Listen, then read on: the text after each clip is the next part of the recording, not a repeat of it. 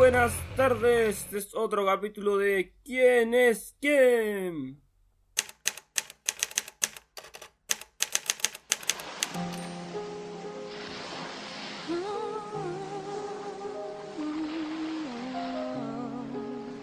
Saludos mis oyentes. Me disculparán por la breve ausencia, pero ya estoy listo para continuar contándoles de todo lo que les importa. En esta ocasión voy a hablar de una persona real. También es conocido en el ambiente del pop. Su nombre es Khabib Nurmagomedov y le dicen el águila.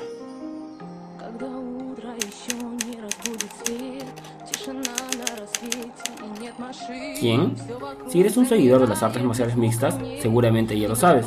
Pero en el caso de que tus intereses vayan por otro lado, este programa te ayudará a conocer algo más de la historia de uno de los mejores del mundo. He elegido hablar de él porque hace unas semanas anunció su retiro de este deporte.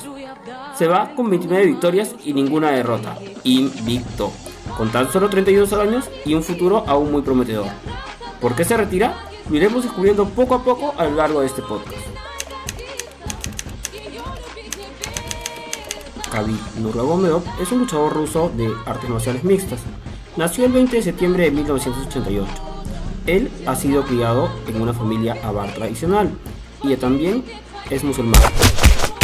Su afición y entrenamiento por la lucha empezó a los 8 años, claramente influenciado por su padre, Abdulmanap, quien es un veterano ruso y se convirtió en entrenador de lucha libre.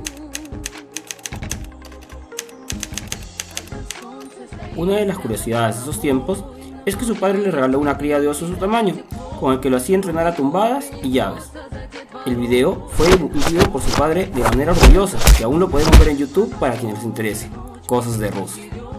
A los 12 años empezó a practicar judo y llegó a conseguir el cinturón negro. A los 17 comenzó a practicar sambo, que es un deporte nacional ruso basado en la defensa sin armas. Es practicado incluso por el ejército. En esta actividad llegó a conseguir dos títulos mundiales.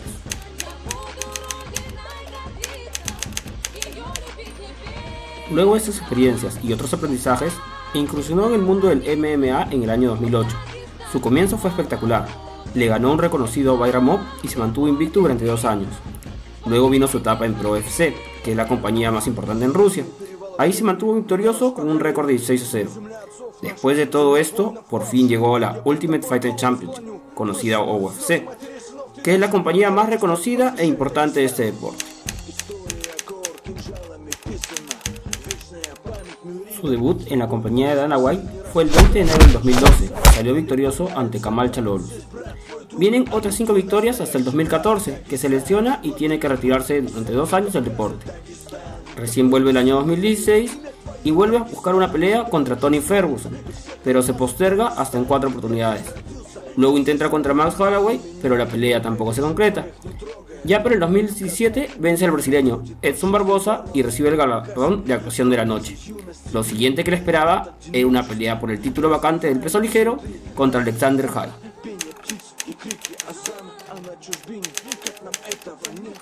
La pelea contra Al La Quinta, como también se hace llamar su rival, fue una de las más esperadas. El ruso lo dominó durante los 5 rounds y ganó la pelea de manera unánime. Se convirtió en el primer musulmán en tener un galardón en la UFC, el águila lo había conseguido. A todos les encantaba su estilo de pelea. Siempre ir hacia adelante, tumbar a sus oponentes, agotarlos y atraparlos para evitar que escapen.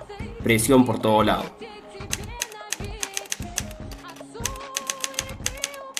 La primera defensa de su título se dio en octubre del 2018 contra el polémico irlandés Conor McGregor. La pelea tuvo todo el ají necesario. Conor se burló muchas veces de él y de su religión, Khabib habló en el escenario y lo hizo rendirse en el cuarto round. Esta pelea fue tan exitosa que vendió 2.4 millones de pay-per-view, la cantidad mayor registrada de un evento de este tipo. Lo bochornoso fue que se fueron a las manos sus equipos luego de la pelea. Ambos peleadores fueron suspendidos hasta finalizar el año.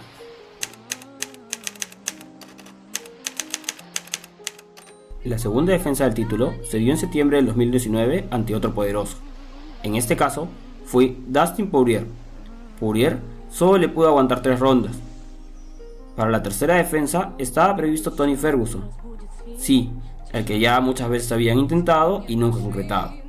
La programaron para abril de este año, pero, saben, la pandemia. Khabib eligió la autocuarentena y luego Rusia restringió los viajes.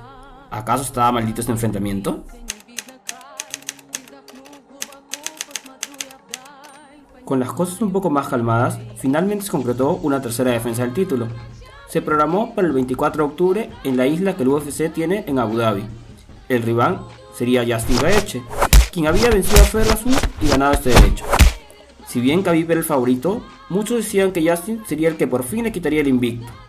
Ese día, sin embargo, Khabib estuvo muy mentalizado. Luego de un primer round bien parejo, para el segundo, lo tumbó rápidamente, le aplicó un triángulo a la altura del cuello con mucha presión. Gaethje intentó rendirse, pero el árbitro no lo vio y solo detuvo la pelea cuando se desmayó.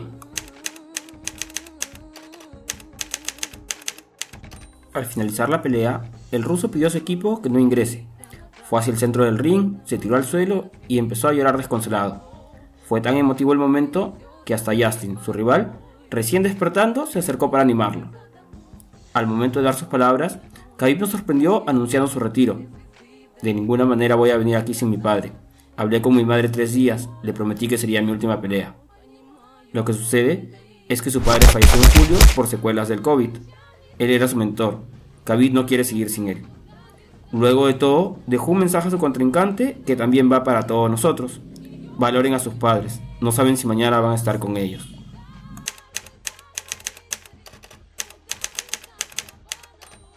Las reacciones a su retiro han sido de diversa índole. Muchos luchadores le muestran respeto y hace poco fue declarado por la compañía como el mejor libra por libra.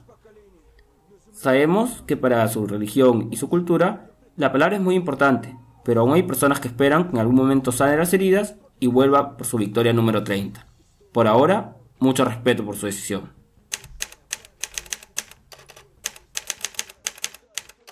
Eso ha sido todo por hoy, queridos oyentes. Lo dejamos con un extracto de la canción de la semana, que es Pura droga sin cortar de Violadores del Verso. Disfrútenla.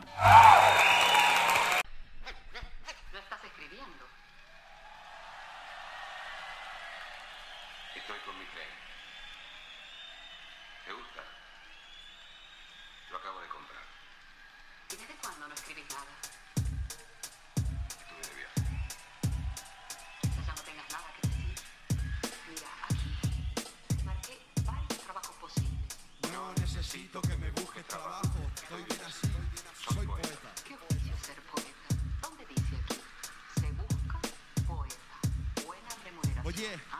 Traigo 6 millones de maneras de morir, solo una de vivir. Soy vivo y hasta la muerte es lo que quiero decir. No me compares a un rapero que rima por rimar. Javier Ibarra es único, un icono del puto rap. He rimado miles de palabras y aún quiero más. Sobre el ritmo, ¿sabes qué? Les enseñé mil formas. Podéis llamar a esto la era KCO. Lo siento, en esta letra no hay mensaje, el mensaje soy yo. Solo traigo pura competición en el track. No hay pasta, no hay fama, solo importa el rap. Todo por ser el rey del micro vitalicio.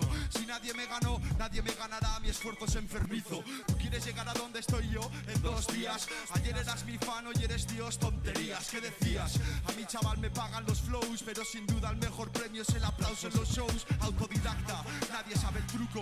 Genética y laringe, ingeniería letrística en el surco. Tú ya sabes quién, los brothers y el Rubén. Pasamos hora tras hora en el estudio hasta que quede bien. Mil pensamientos por segundo, esto no es vida. ¿Cuál de las voces es la que escucha el homicida? No sé, pero te oigo y me entran ganas de matar, de cagar y vomitar, de romper tu compás. No nos culpes de errores que no hemos cometido y tú sí. Ahora ves el tuyo orgullo, orgullo crudo como el sushi. Puta cursi, no me hables de jacuzzi. El único que has visto lo pagaste en un pudi. Eso lo puede hacer cualquiera. Mas esta mi manera es única en el puto espacio sideral. Te mando fuera. Como Eric, soy el puto jefe y te despido. Te digo fuera del rap, cabrón. Te al olvido yo. Vengo con rimas kilométricas. No competirás, luego me dirás. Jodo cabrón como deliras. Toma medidas, cura tu rap de estas heridas. Chupa de mi flash, bebe bebidas energéticas. Para asustar a mis métricas. Ponte una máscara más fea, coleguita. Anda, quita. Mi rap hermafrodita. Es una puta baba que se folla igual a chicos y chicas. Si quieres grita. Igual solo te mete la puntita más. Tú quieres gordo borbotón de leche calentita. Y flipas con los flows del cosmopolita universal. Es mi jodida retórica. Pregunta por ahí. ¿Cuántos gozan de mi herencia? Me considero del género referencia. Esa tendencia a negar la evidencia. Se acabó, se acabó. Se acabó.